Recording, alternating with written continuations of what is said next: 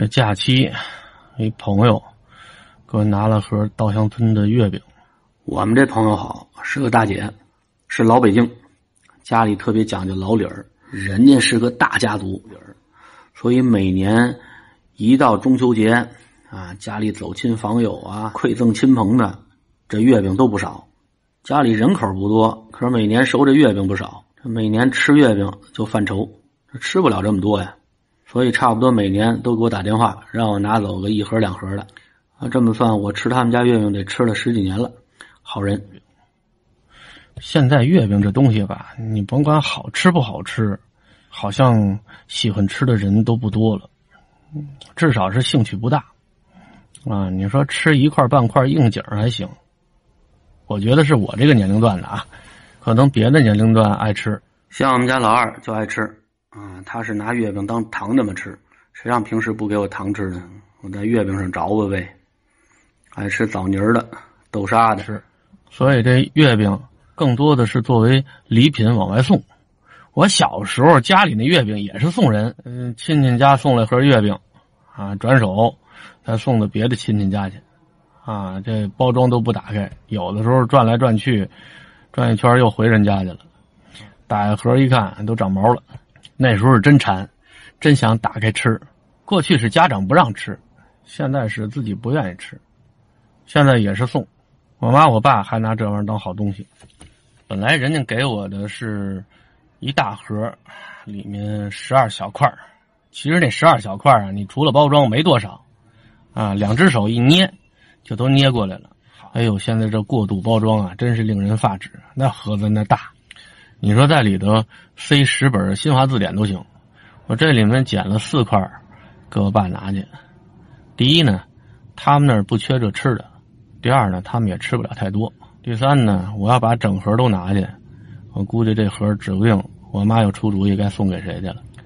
我妈当初给人家送礼，爱抖机灵，说去看我姑姑大爷什么的，啊，买点礼物，啊，还怕人家闺女儿子吃。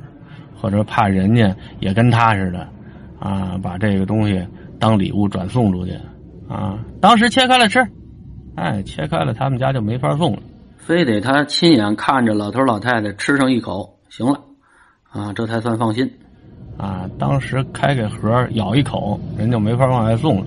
我这也是跟我妈学的，丈母娘还担心呢，说这个东西你妈不会再送人家吧？我说不会。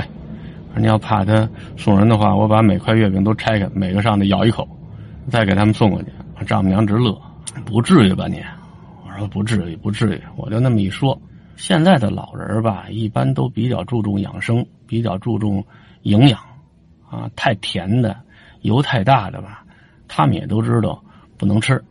啊，像我妈和我爸那个的吧，他们吃东西就是怕糟践了。怕糟践，怕糟践，每次也得糟践喽。因为什么呀？他们老留着，甭管是吃的、使的、用的，只要是没开包装的，他们觉得挺好的东西，就爱留着。你说留着谁吃啊？啊，说给孩子吃，我们家孩子去那也不吃，啊，到最后就放过期了，放长毛了，啊，一看过期了，长毛了，行了，这回可以踏踏实实吃了。你说要给他们送水果，送什么样的水果，当时就能吃啊？你得送那烂烂的，再放两天，呃，就剩不下什么的那个，啊，那当时就得吃了，这玩意儿搁不了啊。要么呢，就是直接从饭店里打回来两份可口的，老头爱吃的那个，啊，那个东西不留着，你还不能冬天送啊，冬天天冷那能留着，放凉了啊，想吃的时候拿回来搁锅里一回锅热热，再接着吃。可是你说稍微正常点的人。谁去老头老太太那儿送处理水果啊？谁去老头老太太那儿送礼的时候，打两份饭送去？我以前曾经说过，有一次去我妈那儿吃年夜饭，啊，上的螃蟹，难得啊，年夜饭能给吃螃蟹。这螃蟹哪来的呢？据说是十一国庆节的时候，我姑姑家那姐给我爸爸送来的螃蟹，没怎么舍得吃。啊，全做熟了，然后搁冰箱里冻上，等三十晚上拿出来热热，接着吃。就我们家这冰箱吧，对于我妈来说，那是万万不可缺少的神器啊！什么东西都能往里头放，只要一放进去，什么时候拿出来就不好说了。他认为只要是冻着的东西，那就坏不了，就怕赶上停电。只要哪天停电，老头老太太不知道，啊，冰箱里那东西都都得扔了。就扔之前还得捋一遍呢，看看哪样能吃，哪样不能吃。有的时候停电是公家停啊，临时拉闸限电或者保险丝断了，有时候停是我妈给停。我妈嫌那个冰柜啊、冰箱啊费电，啊，里头冻着冰呢，关上会儿，啊，让它歇会儿，啊，少走几个字什么时候里头那冰化差不多了再开开，老抖机灵，觉得这样省电，其实一点不省电。但是他心理上感觉着这样是省电的。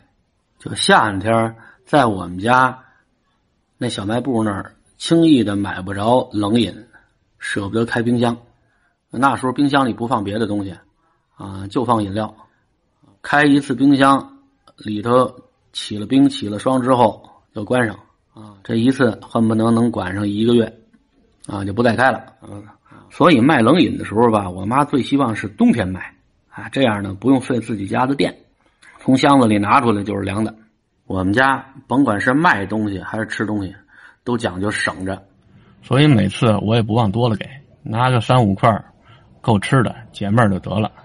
所以你看，有时候我带货吧，我也挑，啊，有好多什么方便面、什么辣条啊，啊，一些小零食什么的，我就婉言谢绝了。那个东西反正我觉着不健康。有的过度包装的，我也不愿意带，嗯，不环保。这段时间我带的比较多的都是吃的，你甭管是酱啊，还是核桃仁儿啊、腰果啊，都是往嘴里吃的。坚果类的东西吧，对老年人好，尤其核桃仁儿。咱们中医讲究同形同补，说这个吃核桃仁补脑子啊，因为核桃仁长得像脑子。说实在的，这一点上我真是不太沟通。你说它营养丰富，我信。你说它能补脑子，那那样的话还上什么学呀？每个孩子一天给吃二十斤核桃仁啊，这非常聪明。发数学卷子写的吧，全是一百分。所以有的时候这些广告呢，你看的时候要理性一点咱得用自己正确的这种判断能力啊去琢磨去。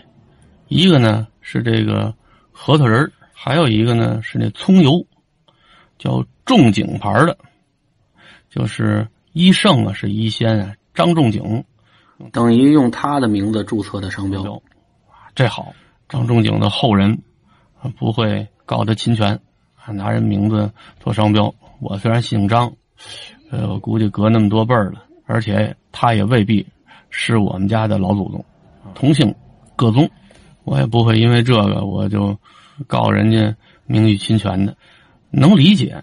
使用仲景这个牌子呢，会让消费者联想起中药啊。你中医嘛，肯定用中药。中药这个东西，对不少中国的中老年人还是有还是有比较大的诱惑力的啊。中老年人信中医中药的多，一听这牌子，哎，马上就能联想起中医中药来，一下就会有好感了。你要叫罗斯福的，你要叫克林顿的，要是要叫莱文斯基的。这牌子就卖不出去了。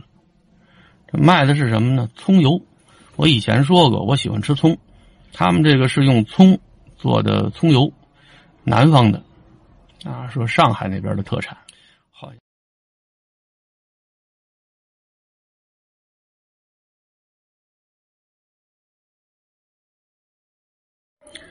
这两瓶啊是二十九块九。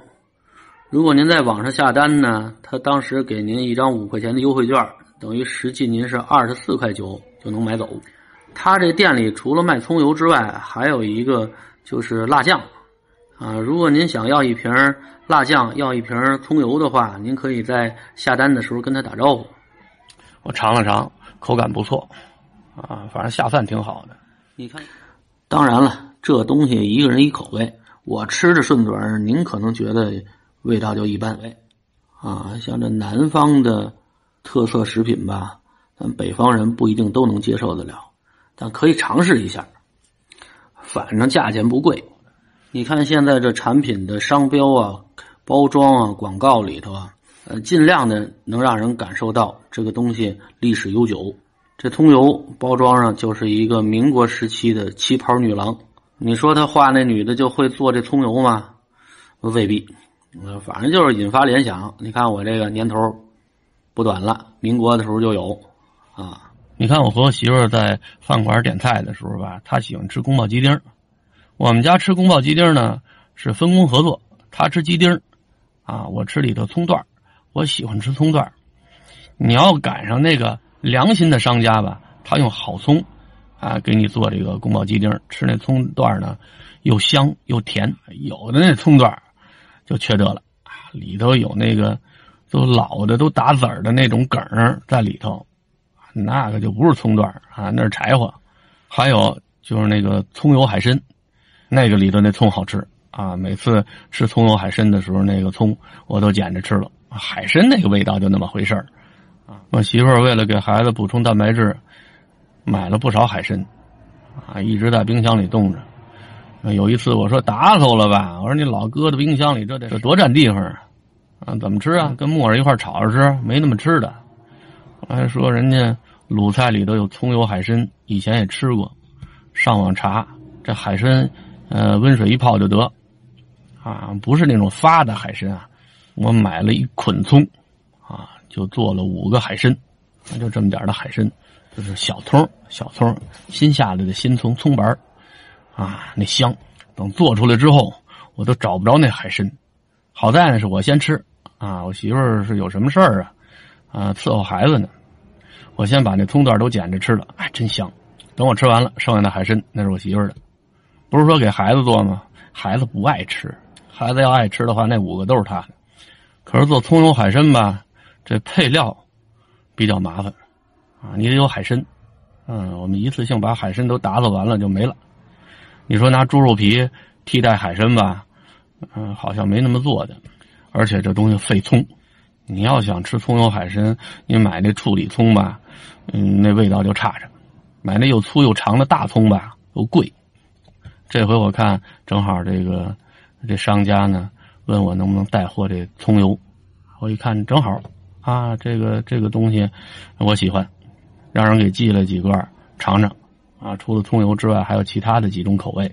我是奔着葱油去的，啊，里头还有辣酱。我们家辣酱主要就是炒菜用，啊，像有的那个喜欢拌米饭吃，那个口味比较重，而且那东西里头油太大。炒菜的时候那油吸的菜里头无所谓，啊，你拿它拌米饭，请等着吃油了。这眼看天快该凉了。啊，这帮老家儿该给闺女儿子打电话提醒他们穿秋裤了。啊，我准备我这店里带点秋裤，啊或者保暖裤一类的东西。闺女儿子都成人了，咱没必要提醒。啊，老年人多照顾照顾自己，多疼疼自己。哎，我看看有那个质量好的啊秋裤啊保暖裤啊，我带点这个货。到时候我跟大家在视频里打声招呼。